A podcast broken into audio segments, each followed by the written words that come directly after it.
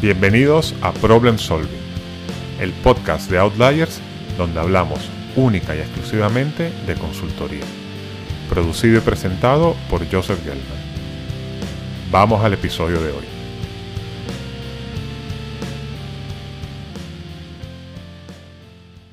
Hoy retomamos la serie sobre tipos de consultoras hablando de las creativas. Te explicaré de dónde vienen, qué hacen y te daré algunos tips para que valores si estas son las tuyas. Tengo que confesarte que estas son mis favoritas y en las cuales yo personalmente he tenido mis mejores experiencias en el mundo de la consultoría. Así que bueno, no podré evitar los sesgos y mi entusiasmo al hablarte de las mismas. Si bien es cierto que muchas consultoras estratégicas, incluso tecnológicas, experimentan con la creatividad, las consultoras creativas son aquellas en las cuales el marketing, el diseño y la innovación están en su ADN. Es decir, todo lo ven con esos ojos. Yo diría que en los 2010 es cuando este tipo de consultoras empezaron a ser relevantes. Y en el centro de esta industria estuvieron las consultoras de branding, que se encargaban tanto de desarrollar estrategias de marca como de todo lo relacionado con la identidad visual. Es decir, el logo y la aplicación del mismo en los distintos puntos de contacto con los clientes y otros stakeholders. El surgimiento de las consultoras de branding tuvo una razón de ser, y es que las agencias de publicidad habían quedado un poco como creadoras de películas publicitarias, es decir, de comerciales, y habían perdido su capacidad de recomendación más allá de este tema, por lo cual se generó un vacío para responder a las preguntas más estratégicas que los altos ejecutivos tenían cuando la marca se convertía en un activo esencial y cada vez más complejo de gestionar. En este contexto hubo dos escuelas, que eventualmente se transformaron en dos empresas potentes. Por un lado, Wally Ollins, quien representaba la escuela más creativa del branding, intuitiva, con foco en la generación de activos visuales. De Wally se fundó Wolf Ollins y eventualmente Saffron, junto con el español Jacob Bermunan. La otra escuela es la de David Ecker, que era un profesor de la Universidad de Berkeley, que es considerado el padre de la escuela más estratégica de marca con un discurso que decía algo así como que, oye, no te distraigas con los logos. Lo importante es el posicionamiento de la marca y la gestión del portafolio de las mismas. Es decir, esto es un tema de negocio.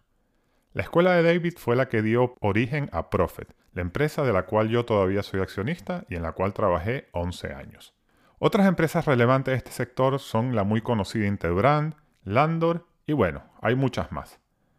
A día de hoy, esa distinción inicial entre las escuelas más creativas y las más estratégicas ha desaparecido, ya que se ha entendido que el branding es una mezcla entre arte y ciencia, así que los estrategas y los creativos trabajan codo con codo. Además, la oferta de estas empresas se ha ampliado exponencialmente para abarcar todos esos puntos de contacto que tiene la marca, por lo cual encontrarás en las mismas mucho trabajo de Customer Experience, de estrategia de marketing y comunicación, de innovación para la creación de productos, servicios e incluso nuevos modelos de negocio. Podríamos decir que son consultoras estratégicas, pero que siempre tienen la marca y el marketing en la retina, y trabajan con equipos multifuncionales en los proyectos. En este mundo también hay compañías que nacen del diseño industrial, es decir, hacer prototipos de productos concretos. La más conocida de esto es la californiana IDEO, famosa entre otras cosas por haber diseñado ya en 1980 el mouse para Apple. En España tenemos una muy potente llamada Mormedi, que hace unos años diseñó la clase de business de Iberia, desde la disposición de la cabina hasta incluso hacer las butacas en las cuales te sientas si tienes el privilegio de viajar en esta clase. En línea con la evolución que comentábamos para las empresas de branding, las firmas de diseño industrial también han expandido su oferta, especialmente a temas de estrategia y diseño, customer experience e innovación. Por último, en la última década han surgido consultoras especializadas en la parte de marketing digital, que compiten con la agencia de publicidad, pero que usualmente tienen un enfoque más de negocio y menos de comunicación. Un ejemplo de esto es Flat 101, de Ricardo Tallar, que es una consultora muy potente en lo que se llama CRO, Customer Rate Optimization, que significa optimizar los activos digitales, es decir, páginas web y aplicaciones, para que los visitantes que lleguen a los mismos terminen comprando. De nuevo, otra mezcla de arte y ciencia. Hay más variantes de consultoras creativas, pero bueno, creo que con esto tienes suficiente para hacerte una idea. Pero, ¿qué te vas a encontrar en este tipo de consultoras? Lo diferencial es que trabajarás en equipos realmente multidisciplinarios. Por ejemplo, en Profit, un equipo tipo para un proyecto podría estar compuesto por consultores estratégicos que hacen toda la parte factual y gestionan el proyecto, service designers que aportan procesos de innovación durante el proyecto, diseñadores que garantizan que la creatividad está en la definición estratégica y también traducen las estrategias en activos visuales. Incluso si el proyecto lleva investigación de mercado, algunas de estas firmas tienen equipos que definen los instrumentos de investigación y luego del trabajo de campo hacen toda la analítica de los datos que vienen. Para ilustrar esto, te cuento un proyecto típico de branding en el cual yo personalmente trabajé hace unos años. El Private Equity Advent compró un banco que había quebrado en la parte de Europa sudeste. Esto es Croacia, Serbia y estos países. Lo querían relanzar con una oferta de banca retail enfocada en los productos básicos, es decir, cuenta bancaria, tarjeta de crédito y crédito al consumo.